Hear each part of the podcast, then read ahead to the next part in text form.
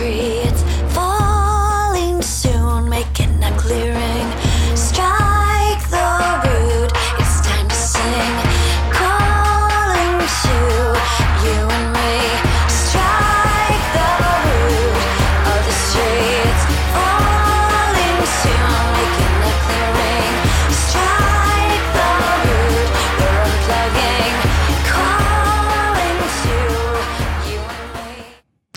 Ja, hallo und herzlich willkommen beim Lifestyle Entrepreneur, dem Podcast für Macher und Gamechanger, die das Ziel haben, ihren Business auf die nächste Ebene zu heben.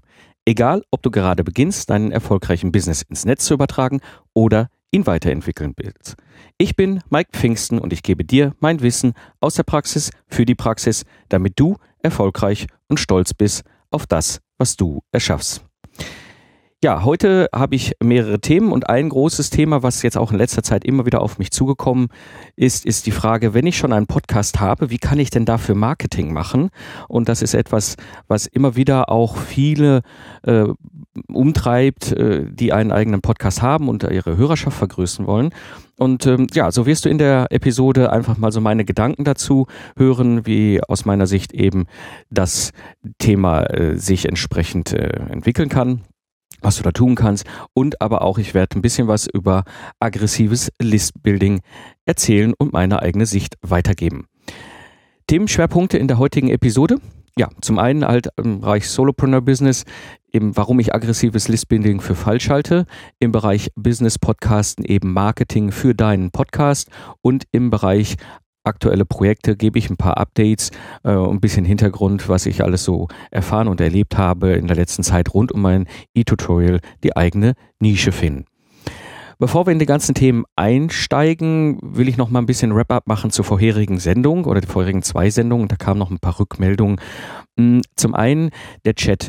Der Chat hier im, im Live-Podcast, das ist ja im Grunde ähm, ich bin hier live am Produzieren und sende gleichzeitig auch live ins Netz, so dass die Möglichkeit besteht, ihn live anzuhören und somit besteht auch die Möglichkeit des Chats und den Chat, Chat zu nutzen.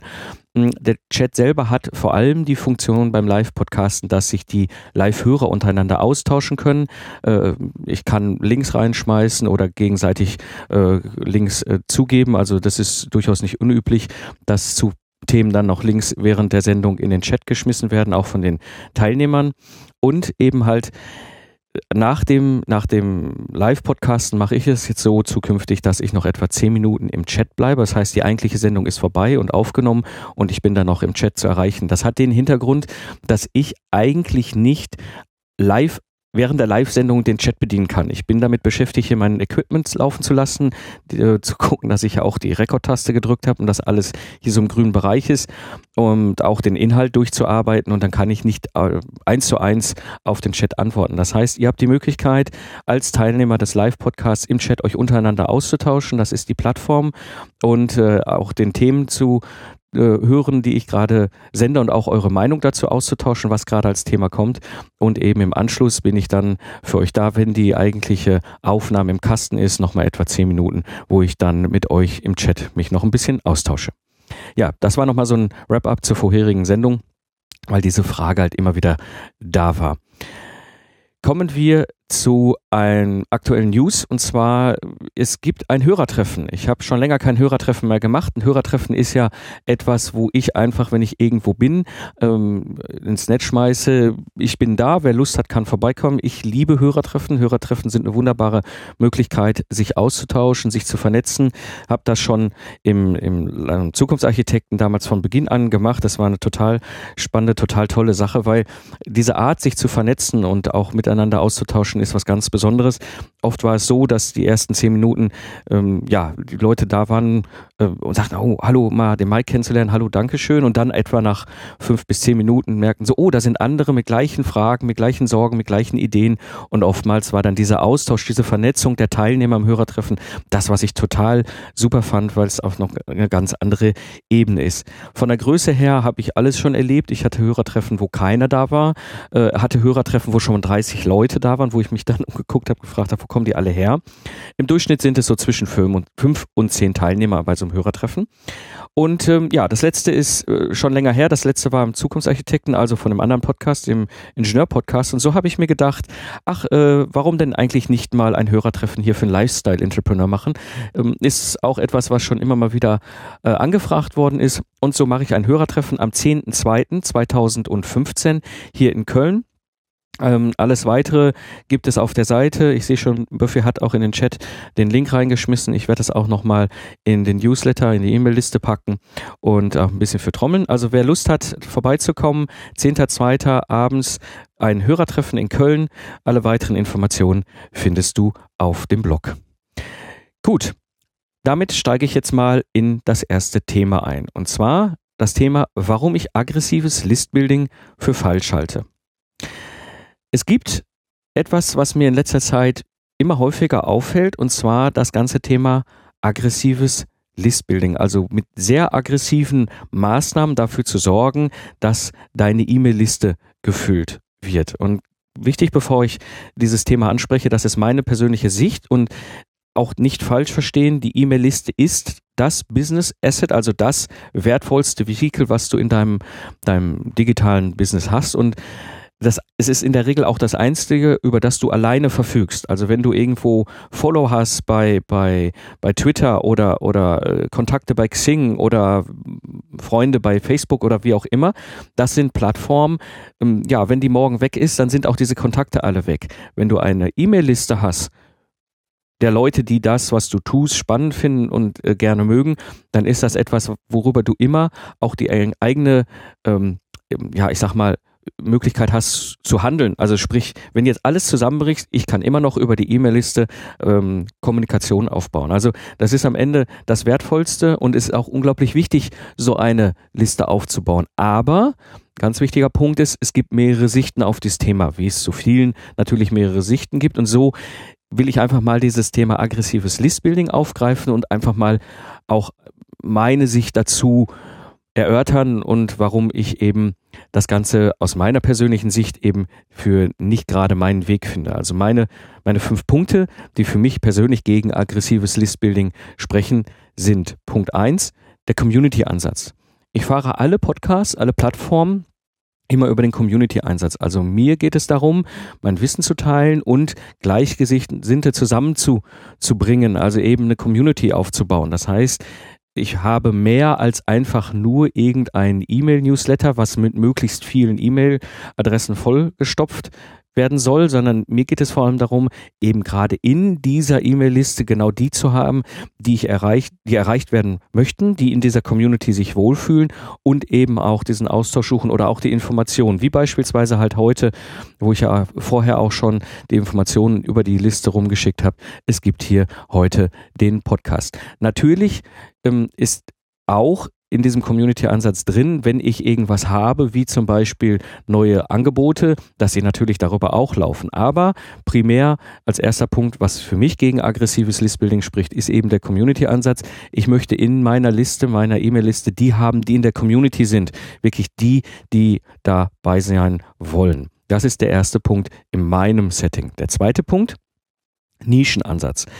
Was habe ich von einer großen E-Mail-Liste von ein paar tausend E-Mail-Adressen, wenn ich eigentlich ein Nischenbusiness aufgebaut habe? Das heißt, nehmen wir jetzt mal das Beispiel, ich habe ein, ein, ein, eine Nischenseite, die ich gerade aufbaue, die nennt sich Lastenheft erstellen. Da hatte ich ja in einer der vorherigen Episoden auch schon drüber berichtet. So, das ist ein super spezielles Spezialthema in einer Nische für Ingenieure und Informatiker, hochgradig ähm, fokussiert auf dieses Thema. Da bringt es mir nichts, wenn ich das Ding vollkippe mit aber Tausenden von E-Mail-Adressen, wo dann 95 Prozent der Leute mit Lastenheft eigentlich wenig oder gar nichts zu tun haben. Das heißt, gerade in diesem Bereich macht es nicht die Anzahl der Listen, äh, der, der, der, der, der Leute in der Liste aus, sondern die Qualität der Liste ist das, was für mich entscheidend ist. Und wenn ich aggressives Listbuilding mache, aus meiner persönlichen Sicht, dann fülle ich diese Nischenliste, habe mit, mit E-Mail-Adressen, die für mich im Grunde keinen wertvollen wertvolle Qualität haben, weil was soll ich da eine E-Mail rumschicken über äh, Lastenhefte erstellen an jemand, der eigentlich sich so gut wie nie mit Lastenheften beschäftigt. Der fühlt sich spätestens bei der zweiten oder dritten E-Mail total gelangweilt. Mm, also das ist für mich auch so ein Punkt, da äh, das es hängt sehr stark auch mit dem Thema 1 zusammen. Bei beiden Ansätzen, Community-Ansatz und Nischen-Ansatz, ist es so, dass ich ja keine E-Mails verschicken will, die die Leute nicht interessieren. Und genau das tue ich aber, wenn ich Leute über einen aggressiven Ansatz da reinbringe, eben in diese Liste sich einzutragen und dann bekommen sie E-Mails, wo sie hinter genau dieses Spam-Gefühl bekommen und sagen, was soll ich hier eigentlich? Also ein ganz wichtiger Punkt. Deswegen ist es für mich auch immer, äh, ich habe ein ganz anderes Vorgehen, um eben eine Liste aufzubauen. Im Nischenansatz ist es häufig so, dass ich die Liste eben über sogenannte Launches aufbaue. Das heißt, ich sage, ich habe hier einen freien Kurs und wer zu diesem Thema Interesse hat, sich auszutauschen, Wissen äh, zu erhalten, dann kann er sich in diese Liste eintragen. Das heißt, es ist ja ganz andere auch Aktivität in der Liste. Das sehe ich sehr, sehr deutlich in den verschiedenen Launches, die ich mittlerweile gemacht habe. So dass ich da an der Stelle eben eine ganz andere Qualität haben kann im Nischenansatz. Also das Punkt zwei, der Nischenansatz. Punkt drei aus meiner Sicht was eine Liste angeht, Vertrauen zählt. Ich weiß selbst aus eigener Erfahrung, wie um, ja, wie, wie wichtig das Thema Vertrauen ist. Und hm, ich sehe das auch in, in den verschiedenen E-Mail-Listen von mir diese, dieses Vertrauen möchte bedient werden. Das heißt, wenn ich jetzt eine E-Mail-Liste habe zu irgendeinem Thema und da schicke ich plötzlich was völlig anderes rüber, würde das irritieren. Ja, weil je nachdem, wer mir da seine E-Mail-Adresse gegeben hat, ist es ein hohes, ho hoher Vertrauens- Punkt da. Ja, ist, ist nicht so einfach so, dass ich irgendwie mich ein, eintrage in irgendeine E-Mail-Liste und das musst du auch bei deinem, bei deiner, bei deinem eigenen Listbuilding entsprechend berücksichtigen. Also ich habe zum Beispiel in meinem Ingenieurbusiness äh, in meinen E-Mail-Listen Namen drin von Firmen, also Unternehmensadressen, jetzt nicht irgendwelche privaten GMX, Gmail oder sonst was, sondern da sind wirklich große Firmen bei mit Klartextnamen. Also ich weiß, wie der diejenige heißt und, und, und bei welcher Firma sie arbeitet.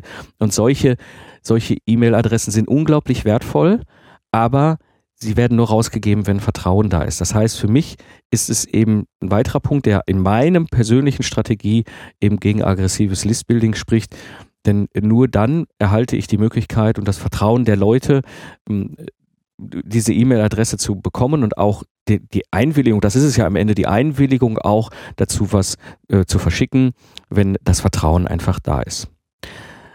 Ja, das war Punkt drei. Vertrauen zählt. Kommen wir zum Punkt vier und das ist auch ein Punkt, der, glaube ich, häufig unterschätzt wird. Und zwar Punkt vier Quantität, Quant, also Qualität versus Quantität. Also die Qualität im Vergleich zur Größe. Ja.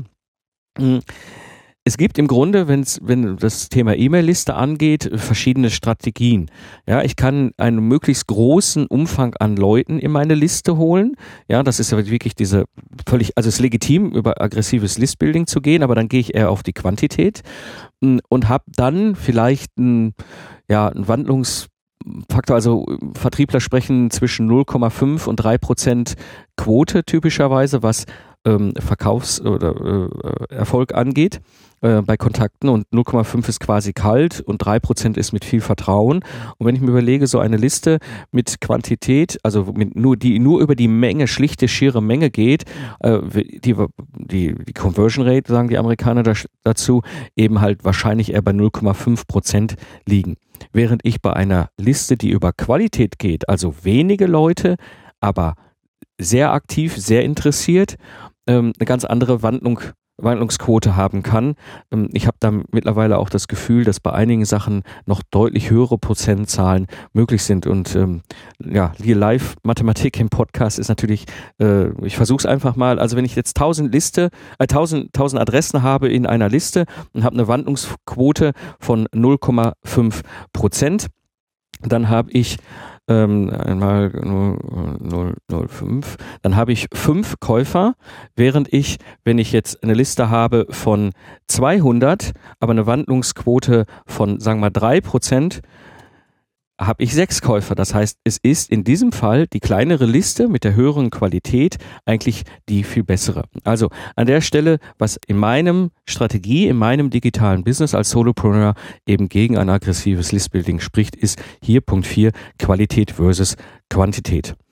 Und äh, als letztes Punkt, als, als letzten Punkt äh, würde ich mal so allgemein reinbringen, Punkt Nummer 5, lasst die Lemminge laufen. Mhm. Nur weil alle Welt jetzt gerade vom aggressiven Listbuilding und das ist das Beste und das müsst ihr machen und da müsst ihr hin. Ähm, ich bin bei solchen Sachen mittlerweile relativ zurückhaltend geworden. Ich gucke mir das an und überlege, für mich selber ist das vielleicht eine sinnvolle Strategie. Deswegen wollte ich dieses Thema auch hier mal auf, aufgreifen und sagen, egal was ich erzähle, egal was andere erzählen, egal was vielleicht jetzt gerade ein Trend ist, eine Strömung in die eine Richtung läuft, das bedeutet nur, als Botschaft lauft nicht, weil alle dahin laufen hinterher. Ja, es heißt nicht zwingend, dass es für dein Business, für deine digitale Unternehmung eben vielleicht die beste, beste äh, Möglichkeit ist, aggressives Listbuilding zu machen. Wenn du den Ansatz hast, wenn die Gesamtstrategie deines, deines digitalen Geschäfts so ist, dann macht es Sinn. Aber in meinem Kontext mit dem Community-Ansatz, mit dem Nischenansatz über die Vertrauensebene zu gehen und mit hochqualitativen E-Mail-Adressen zu arbeiten, macht das nicht Sinn. Deswegen Punkt Nummer fünf, lasst die Lemminge laufen lauft nicht hinter allen anderen her, sondern macht euch selbst eine eigene Meinung dazu, was da draußen gerade passiert. Und möchtet ihr ein Extrembeispiel aus der Praxis mal haben? Ein, ein Beispiel, ein wirklich erfolgreiches passives Einkommen zu haben, ohne eine einzige E-Mail-Liste? Passt so eigentlich gar nicht da zusammen, was alle erzählen, ne? Es gibt ein Beispiel. Und ein Beispiel, das ist unter Umständen den einen oder anderen bekannt. An dieser Stelle Tim Pritlove. Tim Pritlove ist einer der Urgesteine der Podcaster-Szene im deutschsprachigen Raum. Und Tim Pritlove hat es geschafft, über Flatter, das ist ein System, ein Spendensystem, äh, wo er gestartet hat 2010 in seinen ganzen verschiedenen Podcast-Projekten, eben Flatter-Button einzubauen, sodass die Community seiner Podcasts, seiner Hörer eben an der Stelle äh, die, die Möglichkeit hatten, ihnen, ihm zu spenden seit 2010 damit gestartet. Und er hat mal 2012 ein, ein, Reporting raus, also ein, ein, ein Bericht auf seiner Metaebene Seite gebracht. Werde ich nachher mal in den Shownotes auch verlinken. Ähm, eben Stand 2012 war er in der Situation, dass er pro Monat 3000 Euro an Spendeneinnahmen hatte über Flatter. Ja, das heißt, jemand, der keine E-Mail-Liste hat, sehr erfolgreich ein passives Einkommen stabil hat. Ja, und jetzt, ich habe mal ein bisschen bei Flatter geguckt, man kann die Zahlen sehen. Stand 2015 hat er 265.626 Flatter-Spenden. Wenn ich jetzt mal annehme, pro Spende 2 Euro, das ist das, was ich bei meinen Flattern Spenden beim Zukunftsarchitekten im Durchschnitt auch habe, müsste er theoretisch, wie gesagt, das ist jetzt einfach nur ein Rechenbeispiel, aber nur um ein Gefühl dafür zu bekommen, müsste er 265.226 Spenden mal 2 Euro sind 531.252 Euro in diesen vier Jahren bekommen haben. Was bedeutet, wenn ich dieses jetzt mal einfach ganz simpel durch vier teile, müsste er theoretisch pro Jahr in etwa ein Spendenvolumen haben von 132.813 Euro. Das wird so nicht gewesen sein am Anfang, da wird er wahrscheinlich weniger bekommen haben. Ich, es ist auch schwer zu sagen, wie groß wirklich die Spendengröße ist. Bei Flatter ist es immer deutlich unabhängig. Aber ihr seht einfach, und das will ich mit diesem Beispiel rüberbringen, ihr seht einfach, es gibt ganz, ganz viel verschiedene Wege, eben ein erfolgreiches passives Einkommen aufzubauen. Es gibt sogar einen Weg ohne eine E-Mail-Liste, die durchaus, das durch, dieser Weg funktioniert durchaus extrem gut. Und ähm, ja, zum Abschluss dieses, dieses Themas ähm, eben warum ich aggressives Listbuilding für mich für falsch halte. Ein kleines arabisches Sprichwort. Es gibt immer einen dritten, vierten oder fünften Weg. Wir müssen nicht schwarz oder weiß denken. Ja, das soweit zu diesem Thema. Dann habe ich das nächste Thema des heut, der heutigen Episode und zwar Marketing für deinen Podcast. Ich habe letztes Jahr im November auf dem Podlove Workshop in Berlin eine Session reingehangen, die sehr nachgefragt war, auch schon im Vorfeld gefragt war, ähm, Marketing für deinen Podcast. Wie kann ich, wenn ich jetzt schon einen Podcast mache, Marketing machen? Erste Frage stellt sich natürlich, wenn mein Podcast dafür da ist, in meinem Business-Kontext eben halt, ich sag mal, mein Marketing zu automatisieren. Wieso soll ich jetzt Marketing für mein Marketing machen? Also ja, komische Frage, aber es macht durchaus Sinn. Denn äh, am Ende ist es, ist es eigentlich das Ziel, wie kann ich meine Hörer-Community vergrößern? Und das war, ist das gleiche Problem, was die, äh, ich sag mal, privaten Podcaster primär keine businessorientierten Podcaster auf dem Potluck Workshop da in Berlin hatten. Und ich glaube, die gleichen Themen, die gleichen Fragen treiben auch uns um die eigene Business-Podcasts, treiben, wie kann ich meine Hörerbasis vergrößern. Und da gibt es verschiedene Möglichkeiten, die ich auch selber äh, gewählt habe und mehr oder weniger erfolgreich damit bin, aber durchaus funktionieren. Und ich sag mal, die erste und naheliegendste Möglichkeit ist natürlich Social Media. Ja, das heißt, wenn ich eine Podcast-Episode habe, dann verlinke ich sie in Social Media, dann mache ich sie in Facebook bekannt, dann mache ich sie in Xing bekannt. Mm, die klassischen Möglichkeiten. Also ich habe es gerade zum Start damals vom Zukunftsarchitekten, dem Ingenieur-Podcast so gemacht, dass ich mich halt bei den ich glaube, es gab bei Xing damals so um die 10, 15 ingenieurorientierte Xing-Gruppen zu verschiedensten Themen. Und dann habe ich immer die Episode reingebracht. Mm, das, das ist sehr, äh, sehr spezifisch war für diese Gruppe. Also wenn es da eine Gruppe gab zum Thema funktionale Sicherheit und ich hatte ein Interview zum Thema funktionale Sicherheit, dann habe ich diese Episode in dieser Xing-Gruppe dort natürlich äh, veröffentlicht, beziehungsweise gesagt, hallo, hier gibt es ein Interview zu eurem Thema mit einem Experten, vielleicht habt ihr mal Lust reinzuhören. Und so habe ich halt über verschiedene ähm, Xing-Gruppen damals eben die ersten Episoden bekannt gemacht und das habe ich so ungefähr zweieinhalb Monate gemacht bei Xing, bis ich merkte, ich, es hat mittlerweile eine Größe angenommen, die, ja, die dann zu einem Selbstläufer wurde. Und das ist natürlich die Möglichkeit, die du hast, eben über Social Media, verschiedene Kanäle musst du gucken, wo ist deine Community. Bei mir, beim Ingenieur-Podcast war es halt Xing und Xing-Gruppen. Ähm, du kannst Twitter nehmen, du kannst Facebook nehmen. Am Ende musst du deine Botschaft in verschiedenen Sprachen wandeln und über diese Plattform eben halt verbreiten. Dann hast du die Möglichkeit, eben deine Hörergruppe zu vergrößern. Hm, die Möglichkeit Nummer zwei sind Speaking Gigs. Das war etwas, was für mich eine interessante neue Erkenntnis war. Ich selbst stehe eigentlich schon seit 99 auf der Bühne mit Leidenschaft. Ich mache das gerne. Ich halte gerne Vorträge und äh, damit verbunden ist es immer schon so gewesen, dass nach dem Vortrag Leute auf mich zukamen und wollten von mir eine Visitenkarte haben, um mal eine E-Mail schreiben zu können und haben mir ihre Visitenkarte in die Hand gedrückt. Das ist zwar ganz nett, wenn man so halt so ein klassisches Business betreibt, aber ja, es ist ähm, doch oftmals ein bisschen mühsam. Dann kommt man mit so einem Stapel äh, E-Mail, äh, Stapel ähm, äh, Visitenkarten, hat seine eigenen Visitenkarten rausgegeben und irgendwie danach ist es so ein bisschen zäh, was dann passiert. Ich habe es mittlerweile, seit ich den Zukunftsarchitekten gestartet habe im Januar 2012 so, dass ich für meine Speaking Gigs hm, das Cover von meinem Podcast als kleinen Flyer habe. Also wenn ihr ein Podcast-Cover machen müsst, da habe ich auch einen Blogpost dazu, wie ihr so ein Podcast-Cover gestaltet könnt auf dem Lifestyle Entrepreneur. Und der muss eine definierte Größe haben, und zwar 1400 mal 1400 Pixel, um in iTunes halt angezeigt zu werden. Ja, und das kann, das kann ich ja grafisch machen lassen oder selber machen, je nach eigener Fähigkeit. Und das lässt sich wunderbar durch über irgendeine Online-Druckerei auf so 10 cm mal 10 cm Flyer drucken. Das heißt im Grunde mein, mein Cover, was ich sowieso habe, kann ich da wunderbar verwerten. So habe ich dann 2013 irgendwann mal vom Zukunftsarchitekten das Cover als, als, als rechteckiges Poster-Flyer-Ding ausdrucken lassen. Da kriegt man gleich so ein Tausenderstapel, das glaube ich ist die kleinste, sinnvollste Einheit, äh, mit diesen Flyern und vorne drauf war halt einfach das Cover äh, und hinten drauf war der Link zur Webseite und äh, QRC-Code, das heißt, die Leute, die ein Smartphone haben, können darüber direkt die Seite finden. So, das heißt, das war ein Flyer, natürlich was anderes als eine Visitenkarte, aber das war eine wunderbare Möglichkeit bei Speaking Gigs auf den Podcast aufmerksam zu machen, weil am Ende habe ich ja zu irgendeinem Thema meinen Vortrag gehalten, Impuls gegeben. Und natürlich habe ich am Ende auch gesagt, wer mehr wissen will, hier gibt es noch den Lifestyle Entrepreneur oder den, den Zukunftsarchitekten oder den Pachacha Podcast oder was auch immer gerade das Setting dort war. So, und dann habe ich natürlich in der Vorbereitung zu meinem Vortrag diese Flyer, diese rechteckigen Cover vom Podcast eben auf den Tisch verteilt und habe gesagt, braucht er nicht aufschreiben, wer Lust hat, kommt einfach nach vorne, nimmt sich hier so ein Flyer mit, da ist die Seite drauf, alles wunderbar. Und das hat unglaublich Reichweite geschaffen, weil ich danach häufig, also ich sah wirklich in den Zugriffszahlen vom Podcast ähm, wann ich Vorträge gehalten habe. Also das ist die zweite Möglichkeit, eben über Speaking Gigs den Podcast bekannt zu machen und damit natürlich auch langfristig eine, eine, eine Verbindung aufzubauen. Ich habe heute mittlerweile in allen Podcasts äh, Hörer, die mich über ein Vortragsevent von mir kennengelernt haben, die bis heute auf einem sehr hohen Level äh, eine Vertrauensebene haben und Business machen mit mir.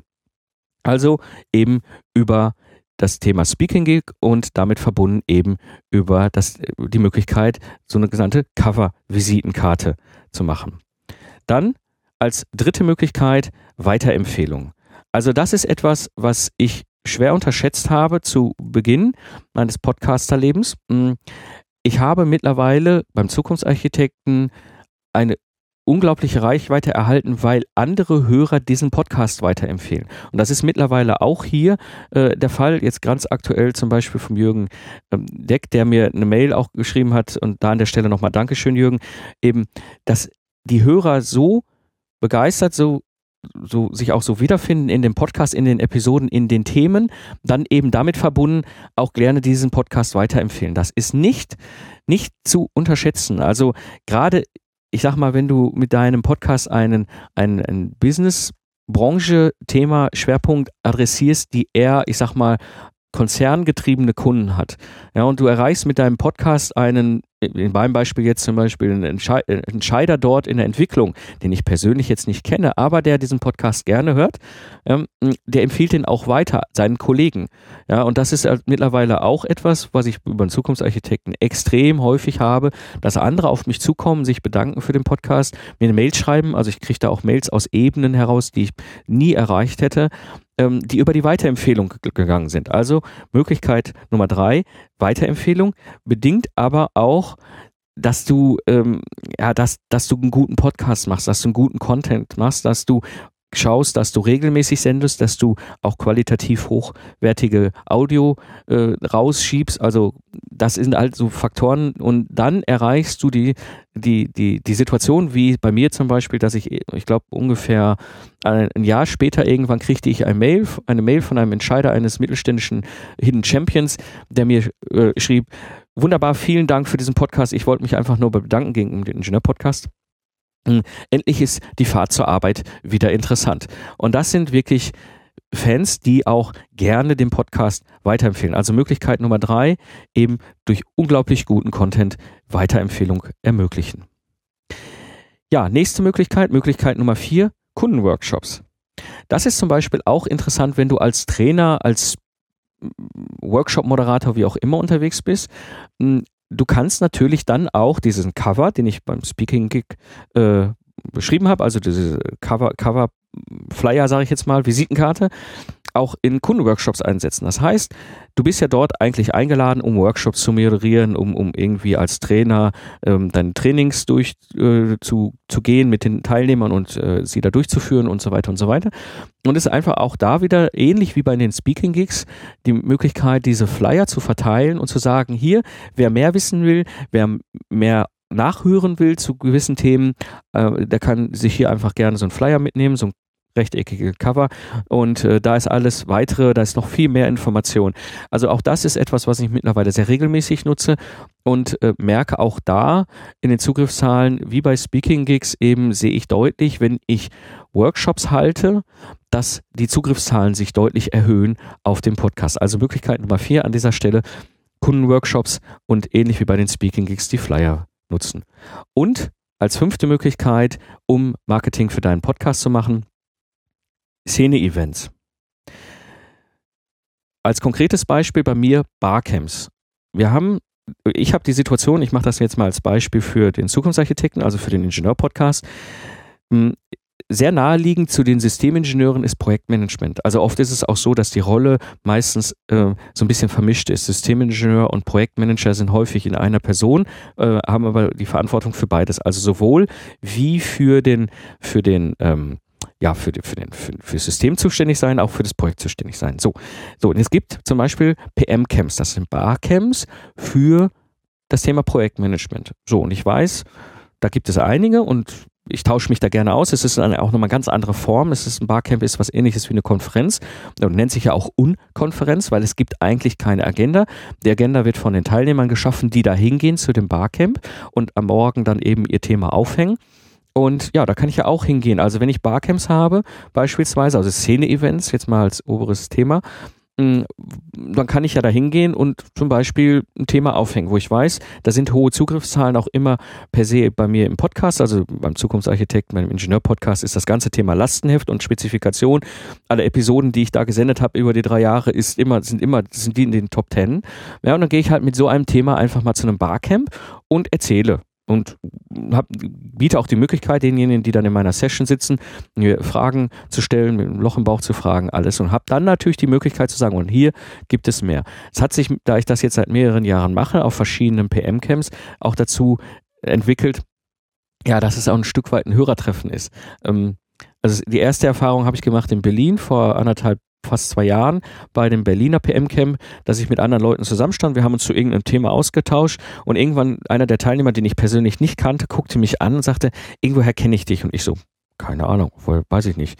Ja, und dann guckt er, fragt er so verschiedene, so hier das Projekt oder das Projekt oder diese. Ich so, nee, nee, nee, das ist alles nicht. Und irgendwann habe ich ihn gefragt, so Podcast? Und dann sagt er, ja, Zukunftsarchitekten. Ich so, ja, da bin ich. Ja, also da auch über die Möglichkeit, zum anderen Hörer zu treffen, aber auch wiederum deinen Podcast bekannt zu machen. Und gerade Barcamps als eine Variante dieser Szene-Events sind eine wunderschöne Möglichkeit, deinen Podcast bekannt zu machen und Marketing für deinen Podcast zu machen. Eine andere Möglichkeit ist, du machst selber ein Szene-Event.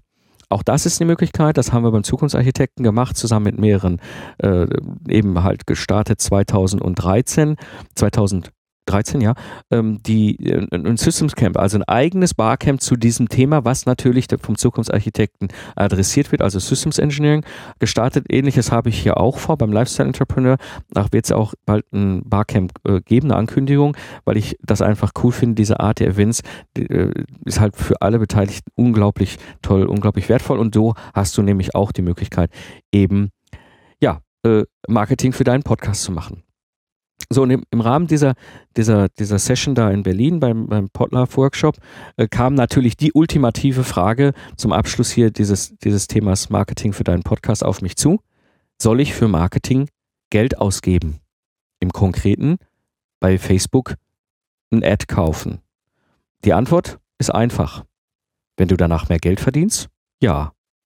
Ansonsten lass es vielleicht bleiben. Ja, so viel zum Thema Marketing für deinen Podcast. Komme ich zu dem nächsten Thema und zwar, was gibt es für neue Erkenntnisse aus meinen Projekten? Und in diesem Fall eben einfach mal, äh, ja, ich sag mal, mein E-Tutorial-Nische finden. Ich habe gestartet letztes Jahr im Dezember ein, ein Seed Launch. Und zwar habe ich in diesem Seed Launch einfach mal die Frage, die immer wieder bei mir aufgeschlagen ist, hm, wie, ich, wie mache ich das denn hier mit meiner Nische und Fokussierung in die Nische und was, was muss ich denn da tun? Was sind denn so die Schritte? Und habe gesagt, okay, wenn die Fragen so häufig kommen, dann ist da mal wahrscheinlich mehr Nachfrage und habe einfach einen Seed Launch in die, ins Netz gestellt, wo ich gesagt habe, hier könnt ihr euch eintragen und einen kostenlosen dreiteiligen Videokurs mitmachen. Und da war auch eine wirklich hohe Nachfrage da und äh, auch sehr aktiv. Und das Ergebnis von dem Seed Launch war, dass ich dann ungefähr ein Gefühl hatte, was könnte die Teilnehmer interessieren und habe in diesem Seed Launch zum Abschluss gesagt, okay, wer mehr wissen will, wer von mir begleitet ähm, ein Stück der Reise selbst dann machen will, also wirklich sagen will, okay, ähm, jetzt mache ich mal die Analyse und mache jetzt mal die Recherche und anschließend brauche ich mal ein Feedback von jemand, der das schon x-mal gemacht hat, der kann dann eben an einem geschlossenen Workshop teilnehmen. Kostet dann natürlich dann auch Geld, klar, ähm, das ist halt der Teil des Seed Launch.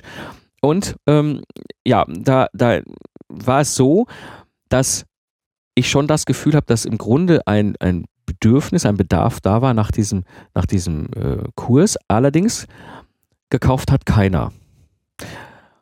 Und trotzdem ist für mich dieser Seed Launch ein Erfolg, weil ich habe so unglaublich viele Fragen bekommen, auf die ich auch Antworten dann gegeben habe, dass ich jetzt eben nächsten Schritt mache. Und zwar, das hat sich dann auch aus dem Ganzen entwickelt. Ich habe mehrere Nachfragen gehabt nach den Videos, die ich dann natürlich wieder aus dem Netz rausgenommen habe. Das war damals halt Teil des Launches. Und diese Videos baue ich jetzt oder habe ich jetzt komplett, komplett umgebaut auf ein eigenes Tutorial, auf einen Selbstlernkurs, der wesentlich günstiger ist, als das von mir persönliche Coaching begleitet zu werden.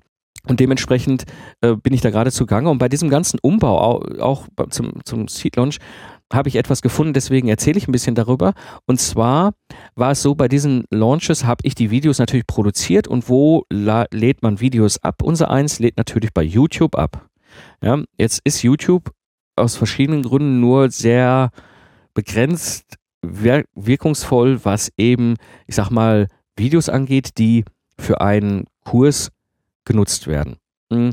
Und an der Stelle bin ich durch Zufall über eine Plattform gestolpert, die nennt sich Vistia.com, also Vistia.com, ich schmeiße den Link hinter auch in die Shownotes, könnt ihr in Ruhe nochmal nachschauen. Und Vistia.com ist eine Plattform, wo du Videos hosten kannst, wo du deine Videos hochstellen, äh, hochladen kannst.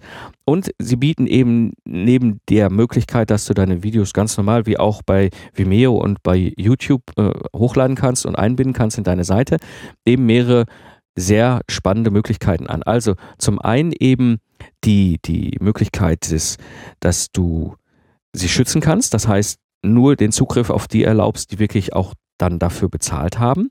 Ähm, aber, und das ist eigentlich das, was für mich viel, viel spannender war, eben halt auch eine Statistik und zwar eine sehr gute, sehr detaillierte Statistik mit einer Heatmap und allem drum dran.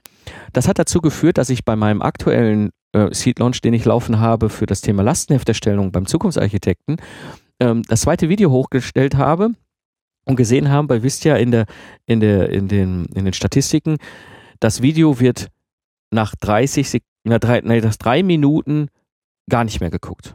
Also ich habe zu hohe Zugriffe, Einstieg und dann merkte ich ungefähr bei drei Minuten habe ich einen Rauswerfer. Ein Rauswerfer, wir Speaker sprechen von einem Rauswerfer, wenn du Leute quasi während eines Vortrags rauswirfst. Das kann verschiedene Gründe sein. Ein schlecht aufgebauter Vortrag. Es kann sein, dass es irgendwie einen Technik-Hiccup gibt oder sonst was, wo Leute plötzlich von ihrer Aufmerksamkeit halt rausgeworfen werden aus dem. Und genau das hat mir Vistia nämlich gezeigt. Ich hatte bei ungefähr dieser äh, Minute, also zwei Minuten dreißig, drei Minuten rum, einen totalen Rauswerfer ein, eingebaut in, in dieses Lernvideo. Das ist etwa 20, 25 Minuten lange Lernvideo, wo ich auf viele Fragen zum Thema Lastenheft eingegangen bin, sodass keiner dieses Video gesehen hat über die drei Minuten hinaus. Und dann habe ich genau das nämlich gemacht, äh, diesen Rauswerfer rausgeschnitten, habe dann quasi ein Update dieses Videos wieder hochgeladen und plötzlich sah ich bei den Zugriffen, dass eben ja die ein großer Teil derjenigen, die dann die Videos geguckt haben, dann auch bis zum Ende durchgeschaut haben.